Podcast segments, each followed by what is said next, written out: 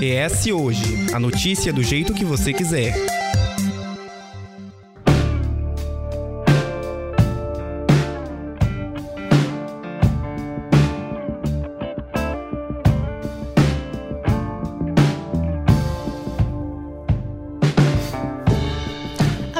É um termo que se popularizou a partir de 2020. No entanto, pessoas gordas sofrem com o preconceito desde sempre, seja em relação à procura de vestimentas, as formas como tem a saúde posta em xeque e até mesmo em questões mais banais, como ocupar espaços e existir em ambientes públicos de forma confortável. É isso porque toda a estrutura física dos locais, como os assentos nos restaurantes, as catracas de transporte público, são feitos sem analisar e incluir os corpos fora de um padrão pré-estabelecido. Além da realidade do cotidiano, as pessoas gordas também sofrem com a forma como tem sua imagem abordada em contextos midiáticos, por exemplo. E para falar com a gente sobre esse tema, convidamos a jornalista e doutora em comunicação, que pesquisa sobre a gordofobia dentro do ambiente jornalístico e da mídia em geral, Agnes Arruda. Seja muito bem-vinda, Agnes. Muito obrigada. É uma alegria imensa estar aqui hoje. Agnes, o preconceito contra as pessoas gordas é algo que se, tem sido falado nos últimos tempos, ainda que seja de, como uma forma de dar visibilidade a esse tema que tanto toca várias pessoas. Há também a reprodução de alguns estereótipos, e parece que a gordofobia é diferente de outros preconceitos, ela acaba sendo socialmente aceita e naturalizada. Por que, que isso acaba acontecendo na nossa sociedade, já que esse corpo já foi visto como algo belo, como algo desejado, e isso foi caindo em desuso com o tempo, mas não significa que esse corpo deixou de ser bonito? Olha, são vários fatores que estão relacionados a essa questão e é difícil a gente apontar um deles, né?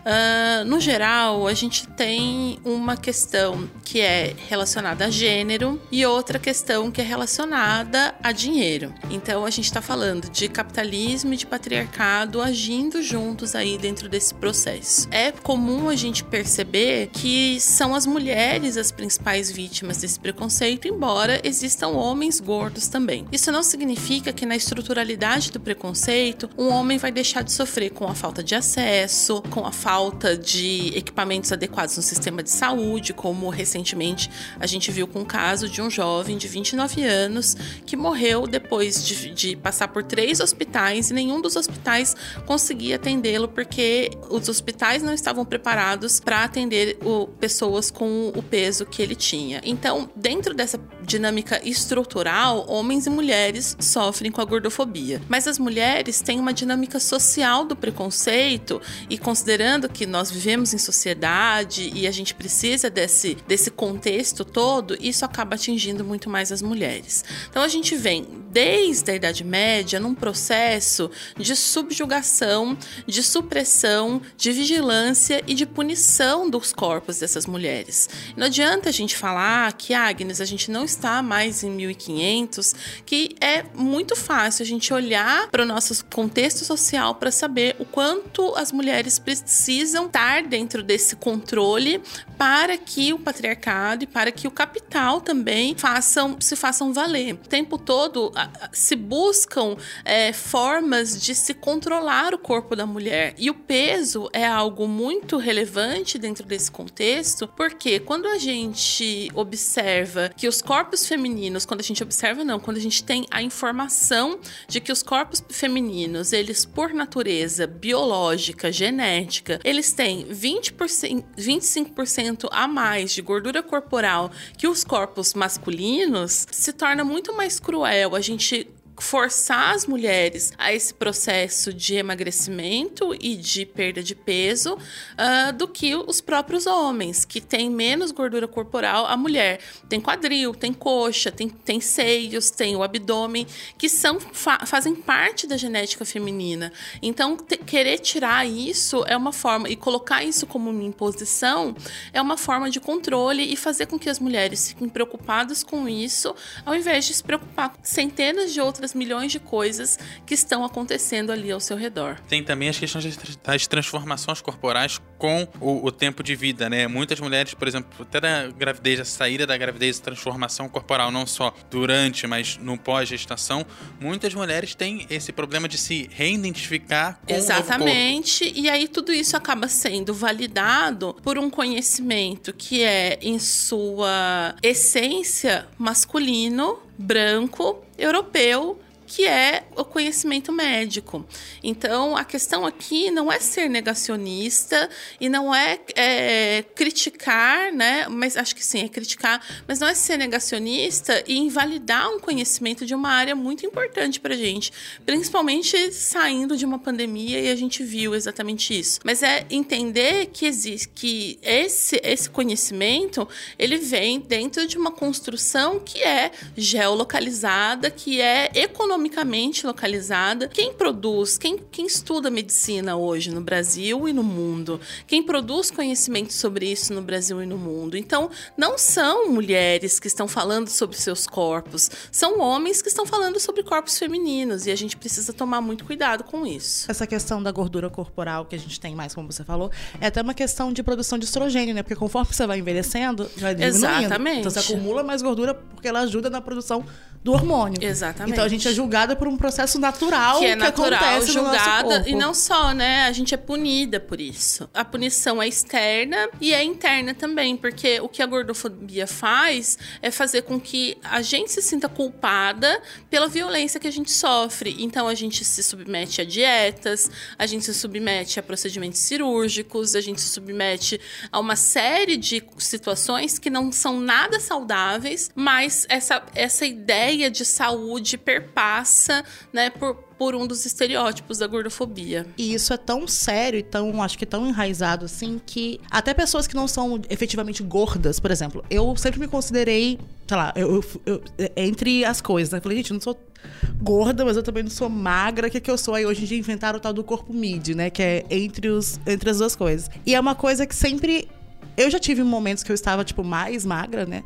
E eu me achava muito gorda, porque eu não estava no padrão das minhas amigas que eram mais, muito magras. Porque a questão não é ser gorda ou ser magra, é ser tratada como a pessoa gorda é tratada socialmente, percebe? As pessoas que têm medo de engordar, elas têm medo de serem tratadas e serem vistas como as pessoas gordas são vistas e são tratadas. O peso em si, ele não é uma questão, ele é uma questão quando a gente olha esse estigma social falando sobre isso, como a gente disse, assim como outros problemas sociais, a questão do gênero é uma, uma coisa muito importante, né? A gente, as mulheres são as que são mais atingidas por isso. E quem nunca ouviu uma piadinha do tipo, ah, fecha a boca, que daqui a pouco vai sair rolando. Então, tipo, ah, homem não gosta de mulher gorda. Ou tipo, ah, comeu demais no, sei lá, festa de ano novo, por exemplo, ou Natal, que é uma época que a gente geralmente come mais. Ah, comi igual um porco. Então, tipo, ah, vou parecer uma baleia. Cuidado para não, pra não continuar comendo, que você vai ficar parecendo uma baleia. E são coisas que a gente naturaliza falar. A gente condiciona a gordura como algo terrível, como se fosse a pior coisa que pudesse acontecer é engordar. Exato. E a gente não percebe que vai fazendo essas coisas sem ao longo da nossa vida. Quando a gente aprende a falar, a gente não, não ninguém fala pra gente que as palavras foram inventadas por alguém. A gente tem isso como um processo natural e não é, é um processo de socialização.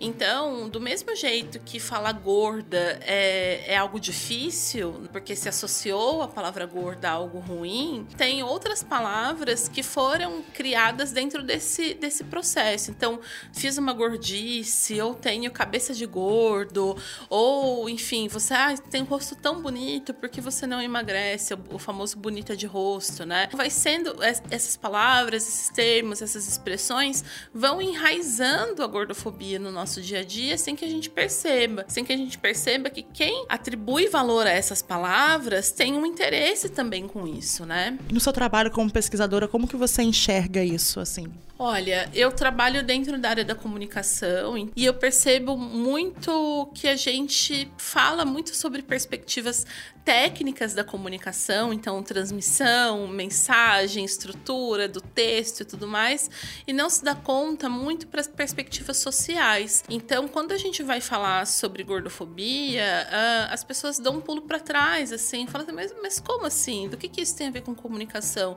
Tem tudo a ver, porque, por exemplo, a pessoa que sofre com a gordofobia, ela se retrai, ela não socializa, ela não, né? Então, ela deixa de ocupar espaço espaços, ela deixa de vivenciar, de experimentar coisas que a socialização e a comunicação fazem total parte, total presença. Além disso, tem toda essa questão da, de como a gordofobia também é institucionalizada nos meios de comunicação. Então, eu não estou falando só do entretenimento, dos filmes, como por exemplo, favorito ao Oscar, que agora é o A Baleia, né? Que é um show de gordofobia do começo ao fim. Primeiro que nenhum ator gordo colocaram, né? Então, então isso chama de fat suit. É um terno de gordo, né? Uma roupa de gordo que é posta no ator para que ele possa. Então a gente não tem nem espaço e quando a gente é representado, é representado de uma maneira estereotipada, de uma maneira é, é, sempre com esse viés triste, depressivo, compulsivo, sozinho, sem, com problemas de socialização. Ou seja, estão falando sobre a gente sem ouvir o que a gente tem a dizer a nosso respeito.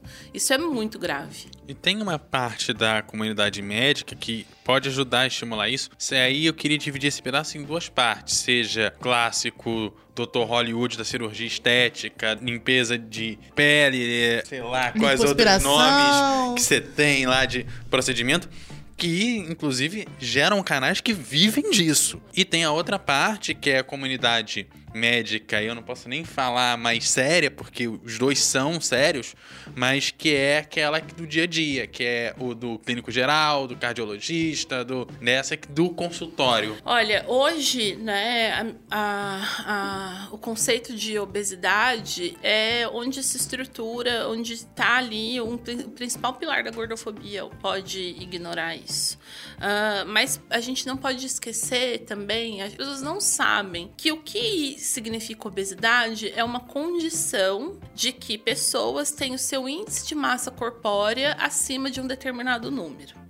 E como esse índice é calculado? É a partir de uma proporção entre a altura e o peso dessa pessoa, né? É um cálculo que, que faz essa, essa divisão. E aí eu vou ter obesidade 1, 2 e 3, ou obesidade, é, obesidade moderada e obesidade mórbida. Tem uma série de denominações, assim como eu tenho para baixo disso, né? Só que para baixo a gente não, não se preocupa, a gente está preocupado só, só com quem está para cima. E aí, o que, que significa ter essa condição? Significa significa que uh, as pessoas com IMC acima desse número têm mais propensão ao desenvolvimento de determinadas doenças.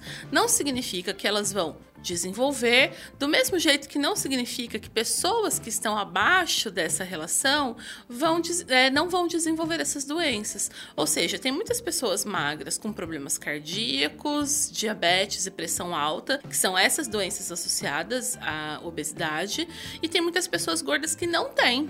Só que só quem recebe a hostilização, o preconceito, são as pessoas gordas. Se eu falar que entre, né, para quem está ouvindo a gente, estamos duas mulheres gordas e um homem magro. Se falar aqui nessa sala, quem tem pressão alta, não vão apontar para o homem magro, vão apontar para uma das mulheres gordas ou para as duas. E pode ser exatamente o contrário, porque é uma per perspectiva que é visual e que deveria ser médica. Outra coisa que é importante saber sobre o cálculo do IMC é que ele foi criado em 1832 por um matemático. Ele estava fazendo um estudo para saber a população média da Inglaterra dos anos 1800. Olha só.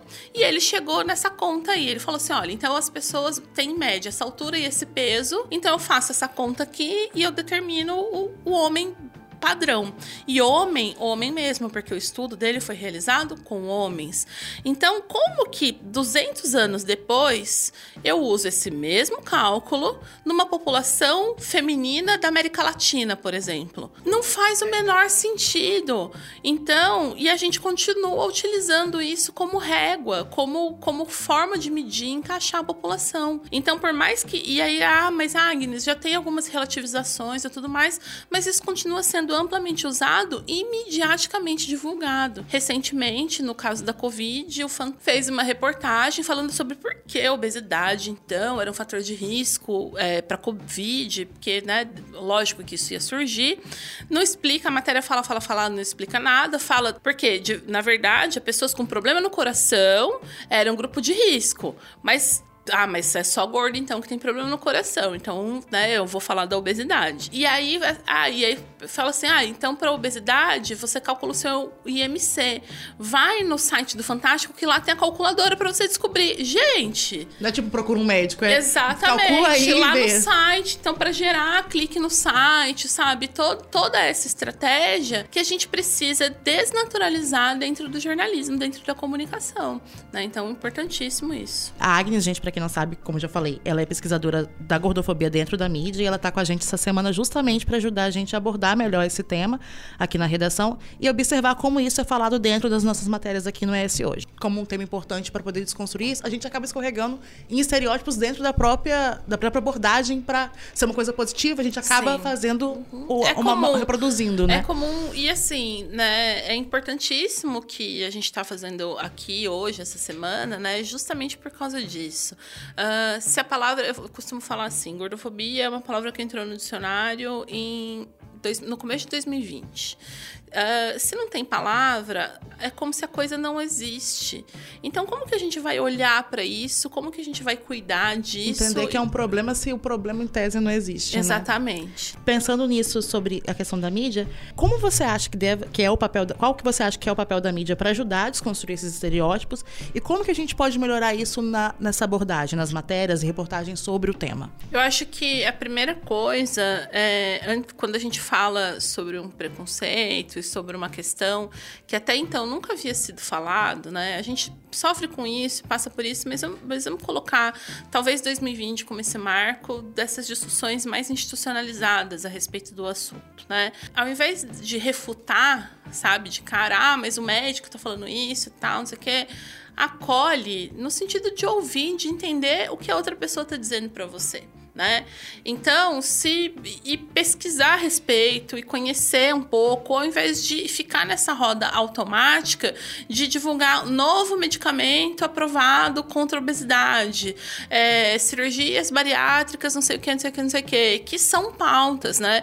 Porque a gente fala sobre gordofobia, a gente não está falando só de uma perspectiva estética, porque a questão é que a pressão estética todos nós sofremos, homens sofrem, então porque tem que ser musculoso, porque tem que ser, né, enfim, de uma série tem que ter uma performance de alguma forma, é uma questão. Mulheres sofrem, né, muito mais, enfim, em, relação a isso, mas é, é o cabelo, é a unha, é o cílio, é o dedo mindinho, assim, nada pode estar tá fora do lugar, nada pode estar né, tá ali imperfeito. E que imperfeito é esse, né? Do que, que a gente está falando. Só que com a gordofobia, o que, que acontece? Além da perspectiva estética, é atribuída uma perspectiva ética. Então, o magro é certo, o gordo é errado.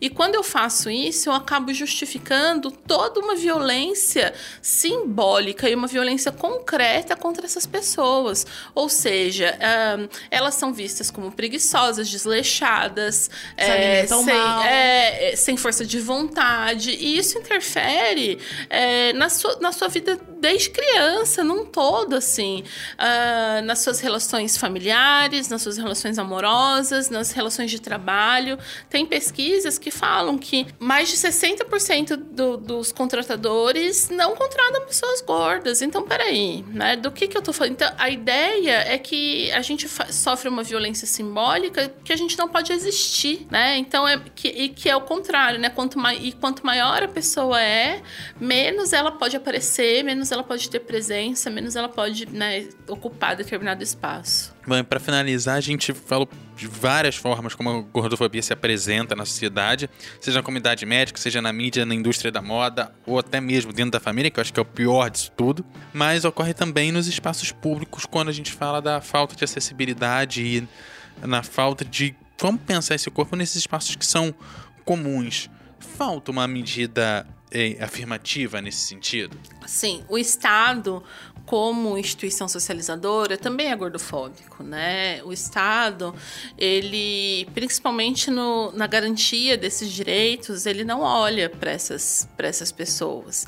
Então, o que a gente viu acontecer com o Vitor, que é o jovem que eu mencionei anteriormente, está ah, uh, relacionado a uma política pública né, de infraestrutura Então, preciso olhar, porque a, a gente até foi procurar sobre os editais de compra de macas, né, para o SUS. E aí, uh, nenhuma das macas especifica o peso. A gente sabe que a maca padrão vai até 90 quilos, acima disso, né, não atende. Então, eu, por exemplo, não tenho. Eu preciso de uma maca especial e eu não sou a maior pessoa do mundo. Isso é importante ser dito, assim, para quem está ouvindo. E a única, o único lugar que especifica o tamanho da maca é para ir para o centro de cirurgia bariátrica. Ou seja, você só tem direito a usar aquela maca se você for emagrecer. Então, é, é, é muito violento isso e a gente precisa olhar para isso com muito cuidado, com muita atenção. E 90 quilos nem é uma coisa assim não, super não absurda. É. Qualquer pessoa exatamente, chega. Exatamente, exatamente. É, mas e aí qual o papel do Estado para combater esse preconceito? Porque assim, a gente pensa em tudo. Tem coisas que são mais fáceis a gente ter status porque impacta mais gente. A gente quer o, o ônibus, o, o avião mas também perpassa outras coisinhas. Coisas simples, como simples. por exemplo uma carteira de escola, que vai garantir que uma criança gorda se sinta confortável para poder estudar.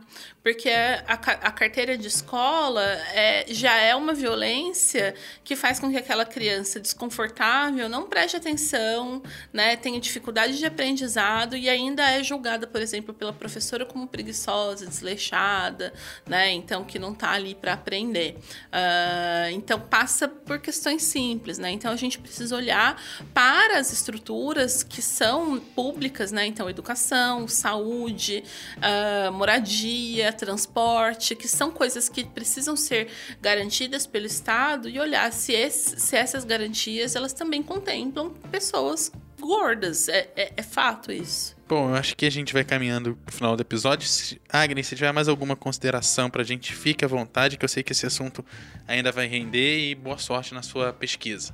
Obrigada. É, eu quero agradecer pelo espaço, pela oportunidade de poder uh, trazer minha pesquisa aqui para o jornal e poder trocar com a equipe que a gente percebe, a gente faz tanta crítica à mídia, né? Tanta crítica aos processos, mas de repente tem uma porta aberta e tem um espaço que está disposto a revisitar lugares que são até dogmáticos, né? Para que a gente possa uh, ter um jornalismo melhor, ter uma comunicação melhor, uma prestação de serviço melhor para a comunidade. Então, eu, eu que agradeço pela oportunidade. Obrigada mais uma vez e lembrando sempre que aqui a gente te convida a debater, a refletir e, sobretudo, a se informar. O ES Ouve tem edição de Eduardo Couto, texto e produção de Lídia Lourenço e a direção de jornalismo de Daniele Coutinho. Até a próxima, gente!